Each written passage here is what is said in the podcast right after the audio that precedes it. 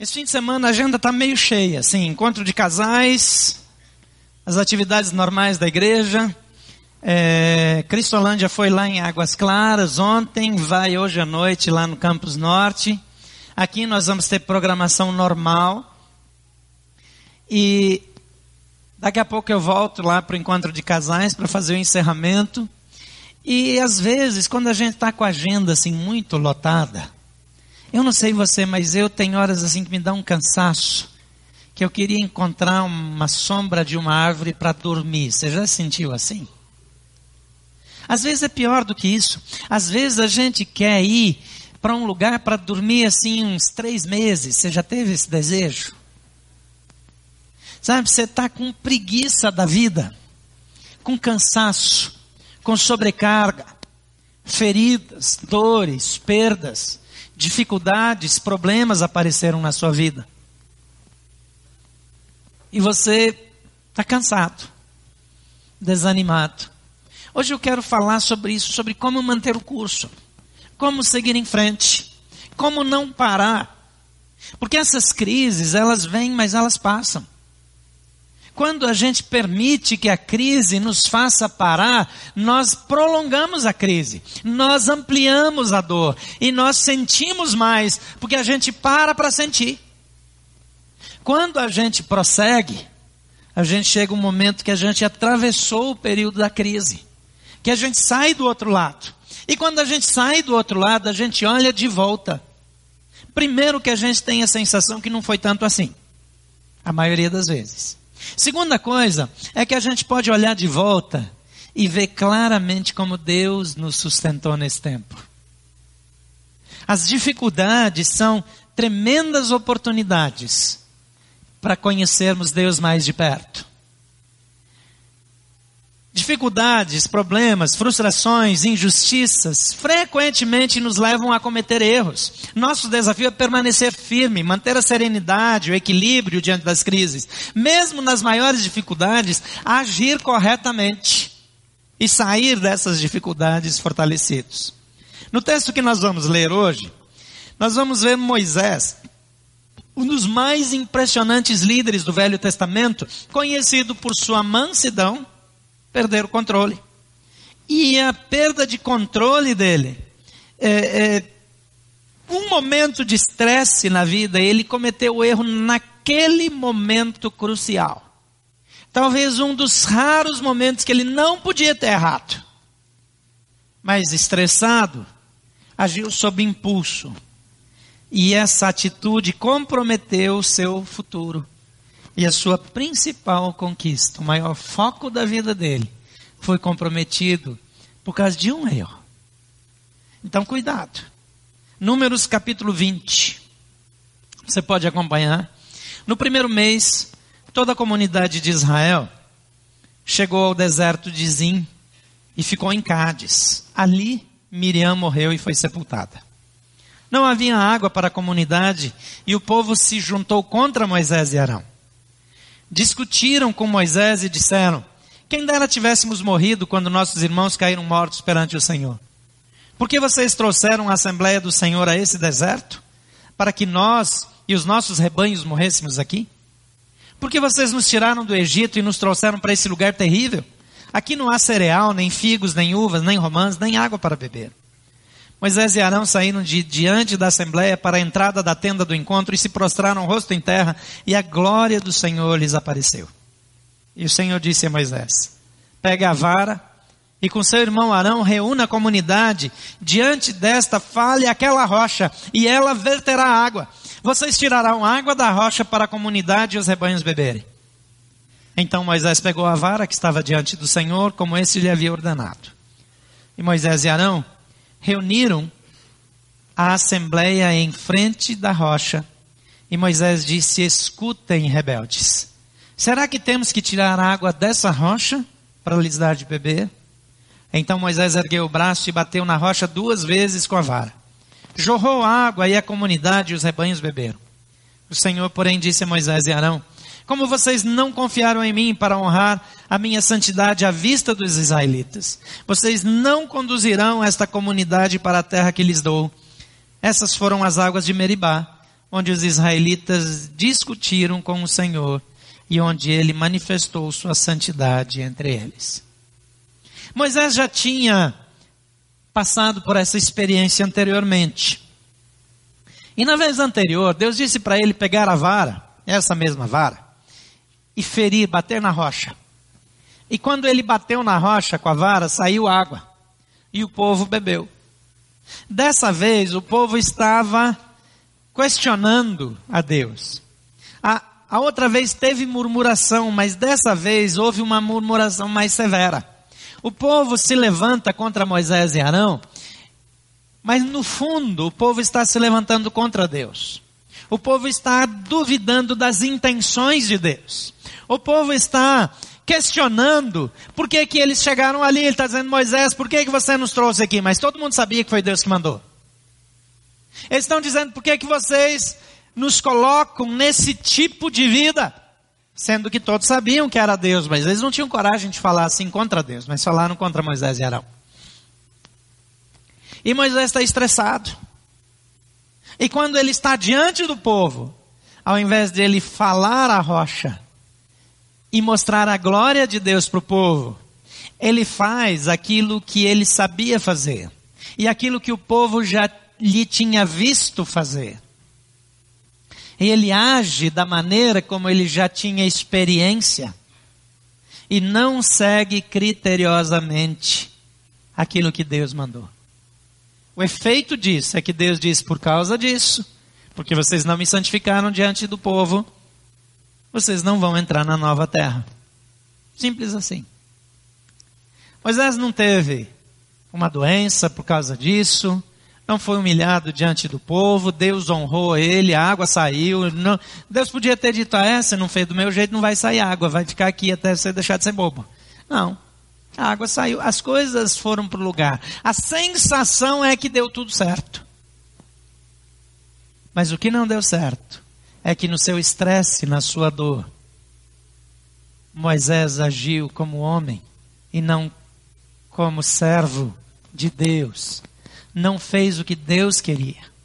Então, quatro coisas que podem nos ajudar a manter o curso em momentos difíceis, a não desistir, a não perder a bênção, a não perder o foco. Em primeiro lugar, compreenda que uma grande perda frequentemente é seguida de um grande desafio. Eles chegaram aqui, o texto diz, no primeiro mês, toda a comunidade chegou ao deserto de Zim, diante de Cádiz. Cádiz Barneia já era o lugar onde eles tinham tido problemas antes. Agora eles estão diante do deserto de Cádiz. Eles têm memórias do passado naquele lugar. Só que eles chegam ali, eles têm um evento importante para aquela congregação. Miriam morre. Se você lembrar bem, Miriam era a irmã mais velha de Moisés, que foi usada por Deus para salvar a vida dele quando ele era bebê. Foi ela que levou ele num cesto com betume para colocar nas margens do rio, do Nilo, onde a água era mansa, na área onde a filha de Faraó costumava tomar banho.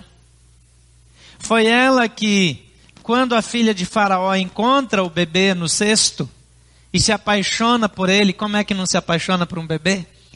Mas ela se apaixona por ele.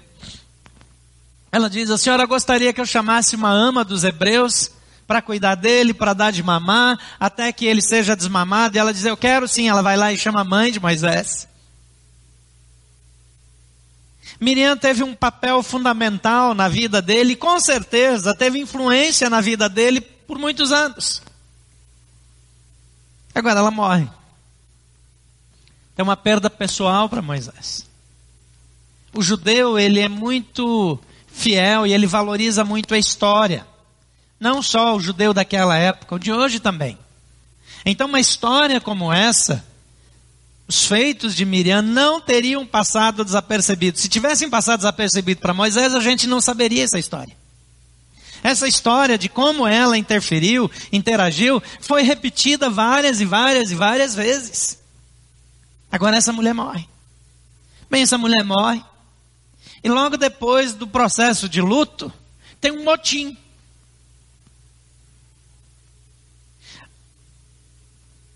É muito perigoso quando nós perdemos o foco num momento de crise. Quando perdemos uma pessoa amada, quando temos um prejuízo financeiro importante, quando alguma coisa ruim acontece, é, é muito comum a gente se descompensar, perder o foco, não olhar para frente e logo depois tem uma grande oportunidade, um grande desafio e nós estamos emocionalmente abalados. Provavelmente Moisés não era uma pessoa tão instável, que se irritava, que xingava o povo, tratava eles como rebeldes, dava toco do jeito que ele deu aqui. Mas tem que lembrar que ele vem de um luto, de uma perda importante. Ele está abalado, ele está sensibilizado, está cansado. Momentos de cansaço, de sobrecarga. É muito fácil fazermos alguma bobagem. Fique atento. Fique atento. Porque talvez a grande oportunidade vai chegar logo depois. Às vezes Deus tem que nos livrar de algumas amarras, de algumas coisas que nos causam dor, para que no próximo momento nós estejamos prontos para um grande desafio. A crise que surge é problemática, é tensa. Mas é uma oportunidade para Moisés ter a sua liderança fortalecida diante do povo. É uma oportunidade para o povo ver de novo que Moisés é chegado de Deus, que Deus ouve a oração dele. E Moisés faz a coisa do jeito certo. Mas quando chega na hora de agir, o estresse, o cansaço, a sobrecarga falam mais alto. Então, na dúvida, ele decide fazer do jeito que ele já sabia fazer. É muito importante estarmos atentos às crises, para na crise não perdermos o que Deus já nos deu. Os homens que influenciou a minha vida no passado, ele repetia sempre uma frase, ele dizia: "Não perca nas trevas aquilo que Deus te deu na luz". Não esqueça nas horas de trevas aquilo que Deus falou com você num tempo de luz.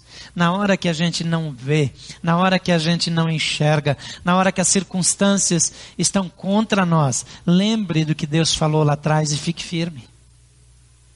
Não assuma as rédeas. Não tente resolver do seu jeito. Em segundo lugar, em momentos de crise, afaste-se um pouco do ambiente da crise para ouvir a voz de Deus. Saia um pouco daquele ambiente, sai da pressão. O povo está em cima, tem pressão, tem gente falando, aquele, aquele burburinho, aquela, a, aquela muvuca. E olha o que, que eles fizeram. O texto diz aqui que discutiram com Moisés e disseram: Quem dera tivéssemos morrido quando nossos irmãos caíram mortos perante o Senhor. Por que vocês trouxeram a Assembleia do Senhor a esse deserto? Para que nós e nossos rebanhos morrêssemos aqui? Por que vocês nos tiraram do Egito e nos trouxeram a este lugar terrível? Aqui não há cereal, nem figos, nem uvas, nem romãs, nem água para beber. E Moisés e Arão saíram de diante da assembleia para entrar na tenda do encontro e se prostraram. Sabe qual é o problema dessa crise? Tudo que eles disseram era verdade. Não tinha mesmo. Não tinha figo, não tinha cereal, não tinha romã, não tinha uva, não tinha nada. Nem água tinha para o povo beber. O povo está reclamando, Moisés sabe que a reclamação está errada, mas o que, que ele diz? Não tem nada mesmo. Às vezes, na liderança, nós somos levados por Deus a fazer com que pessoas deixem a sua condição de estabilidade para assumir novos desafios. E lá na frente, quando tem um problema, eles podem voltar para nós e dizer: Você me induziu. E o que é que ele responde? Nada. Ele sabe que ele precisa um tempo.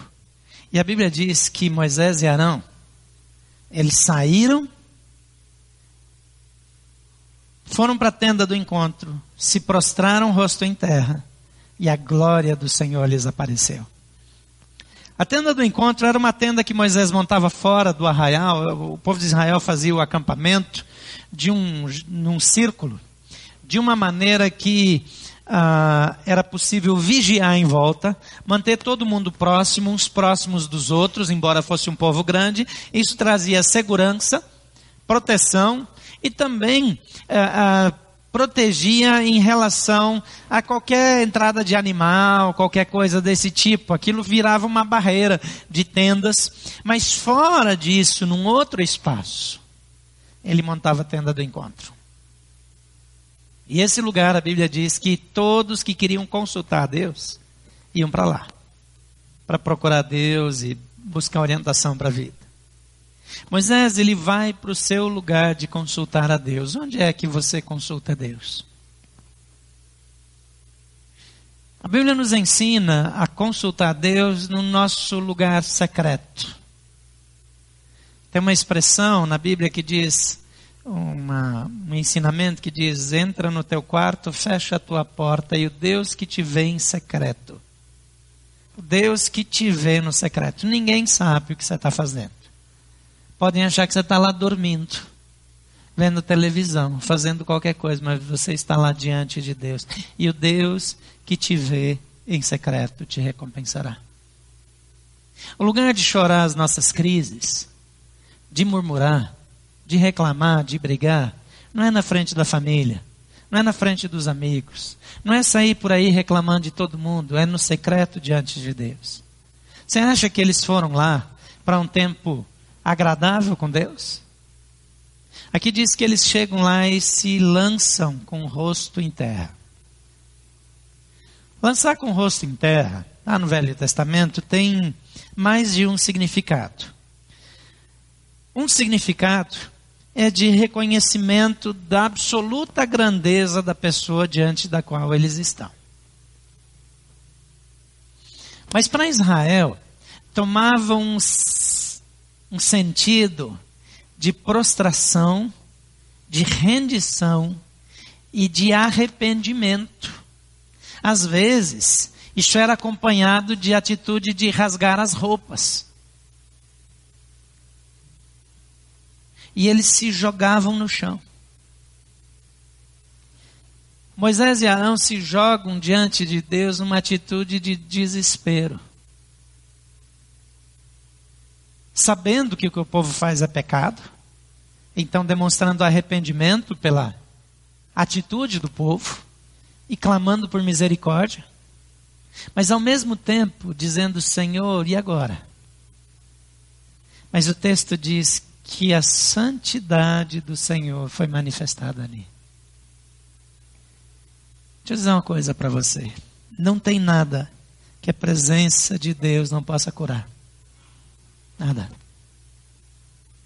Não tem nada que a manifestação da santidade de Deus, esse poder sobrenatural, não possa transformar. Não há povo, não há rebelião que isso não possa parar. Teve uma rebelião liderada por um tal de Coré. E eles foram para cima de Moisés. Eles disseram: Nós vamos arrumar um outro líder. E Deus ele fez a terra abrir um buraco e os caras caíram dentro. E quando eles terminaram de descer, a terra fechou. O sepultamento mais rápido da história da humanidade. Quem não caiu no buraco e viu aquela poeira subindo, deve ter levado alguns anos para voltar a reclamar de Deus. De medo. Cada vez que alguém ia dizer um negócio, ele diz: Ó, o buraco abrindo. Você pensou? uma lição didática e tanto. Deus segura quem Ele quiser. Ele bota um exército em fuga a hora que Ele quer. Não, não tem esse negócio. Então, esses homens, eles estão diante de uma crise institucional, uma crise nacional. O povo está nas ruas gritando por impeachment de Moisés. Ele diz: não dá mais, esse governo não é capaz. Só que Moisés não vai para articulação. Ele não vai para negociação, ele não procura os líderes, ele não tenta convencer, ele não oferece um ministério para os chefes de família, ele vai para a presença de Deus. ele se lança rosto em terra na presença de Deus. Você não tem que chorar para ninguém. Você não tem que negociar seus valores. Você não tem que fazer acordo com ninguém. Vá para a presença de Deus. Deus muda a história daqueles que o buscam. Então saia do ambiente da crise e vá para um lugar onde você possa ouvir a voz de Deus. Em terceiro lugar, Deus vai falar, então ouça atentamente. E coloque seus recursos nas mãos de Deus. Olha para esse texto aqui, 8 e 9. Deus fala para Moisés: pegue a vara com seu irmão Arão. Perdão, pegue a vara e com seu irmão Arão reúna a comunidade de, diante desta, fale aquela rocha. E ela verterá água. Vocês tirarão água da rocha para a comunidade e para os rebanhos. E Moisés pegou a vara que estava diante do Senhor. Deixa eu falar um pouco sobre essa vara de Moisés. A vara, você lembra do chamado de Moisés? Moisés está pastoreando ovelhas do sogro dele, de Jetro. Ele fugiu do Egito. Ele está numa crise pessoal ainda, esquecendo o passado. Ele tentou libertar Israel, deu tudo errado. Ele fugiu, ele acabou casando e lá com um sacerdote de Midian. E ele tem lá a filha dele, que tem lá uns costumes esquisitos para ele, mas ele está lá cuidando das ovelhas de Jetro. De repente tem uma sarça, uma planta muito seca do deserto que de vez em quando pega fogo. De vez em quando pega fogo. Só que essa pegou fogo e o fogo não apaga. E Deus fala com ele do meio daquela sarça. E entre as coisas que acontecem ali, Deus diz para ele: O que, é que você tem na sua mão? Ele diz: Eu tenho a minha vara de pastor. A vara de pastor era a identidade de Moisés. Qualquer um que andasse com aquela vara era pastor. Essa era a profissão, era isso que ele sabia fazer, era isso que ele havia se tornado. A identidade dele está ali. Ele diz: Essa é a minha vara de pastor. E ele diz: Joga ela no chão. E quando ele joga no chão, a vara se transforma numa cobra. E Moisés fica com medo. E aí Deus diz: Paga a mão de ser frouxo, rapaz. Pega essa vara de volta. E ele vai lá e pega a vara pela cauda, a cobra pela cauda, o mais longe da cabeça possível. E quando ele pega nela, ela volta a ser a vara. E aí Deus vai falando com ele. E o texto diz que quando Moisés sai para obedecer a Deus, diz assim: E levava Moisés na sua mão a vara de Deus. Alguma coisa mudou aí. A identidade, aquilo que representava as habilidades dele, aquilo que era a sua função, o seu ofício, agora não é mais dele, é de Deus. E quando a gente olha para esse momento aqui, essa vara já não fica na mão de Moisés. A vara estava diante do Senhor. Deus tem que dizer para Moisés: pega de volta a vara, que era sua identidade de pastor, e que se tornou a minha vara. E a vara estava diante do Senhor. Os meus recursos, as minhas habilidades, a minha identidade, só pode ser usada por Deus para a glória dele quando ela está diante dele, quando ela não é minha, quando é do Senhor. Aquela identidade de Moisés agora já não anda com ele, fica permanentemente diante do Senhor. Então, quando o povo de Israel vê Moisés com a vara de novo, eles sabem que alguma coisa vai acontecer, porque agora não é mais a identidade de Moisés, agora é a presença de Deus. É muito diferente.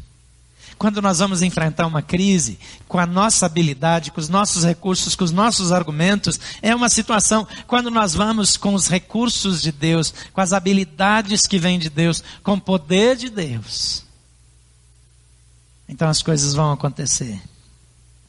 Então, ouça as instruções e coloque os recursos que você tem nas mãos de Deus para que você possa pegar esses recursos e usar para a glória dele.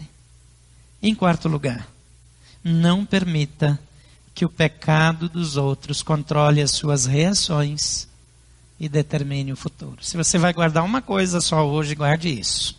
Não permita que o pecado dos outros controle as suas reações e determine o seu futuro. Versículo 10 a 12 diz: Moisés e Arão reuniram a assembleia em frente à rocha e Moisés disse: Escutem, rebeldes, será que teremos que tirar água dessa rocha para lhes dar? Então Moisés ergueu o braço e bateu na rocha duas vezes com a vara. E jorrou água, e a comunidade, os rebanhos beberam. O Senhor, porém, disse a Moisés e Arão: Como vocês não confiaram em mim para honrar a minha santidade, à vista dos israelitas, vocês não conduzirão essa comunidade para a terra que eu lhes dou. A palavra do Senhor foi clara. Pegue a vara e com seu irmão Arão reúna a comunidade e diante desta fale aquela rocha e ela verterá água. A ordem era clara. Mas Moisés estava irritado com o pecado do povo. Moisés não tinha pecado contra Deus. Moisés não tinha problema de rebelião contra Deus. Moisés não tinha dúvida que Deus os trouxe até ali. Moisés não tinha dúvida que, que Deus ia levar eles para a terra prometida. Ele não tinha. Moisés passou 40 anos no deserto por causa do pecado do povo, não foi ele. Ele não tinha nada com isso. Mas Moisés pecou por causa do pecado dos outros. É muito comum, gente, é mais, é assustadoramente comum, como eu permito que o pecado, o problema do outro, que não é meu problema, controle a minha vida que a mentira do outro, que a crise do outro, que a maledicência do outro, que a infidelidade da outra pessoa determine o meu humor. Presta atenção nisso. Não permita que o pecado de outra pessoa determine o seu comportamento. Que o pecado de outra pessoa determine a sua maneira de viver. A sua alegria, a sua realização não depende da outra pessoa. Outra coisa, você não é responsável pelo pecado dos outros. Você não pode controlar os outros. O problema é que nós temos complexo de Deus. Como é que é complexo de Deus? A gente acha que é Deus? Não. A gente acha que as coisas dependem da gente.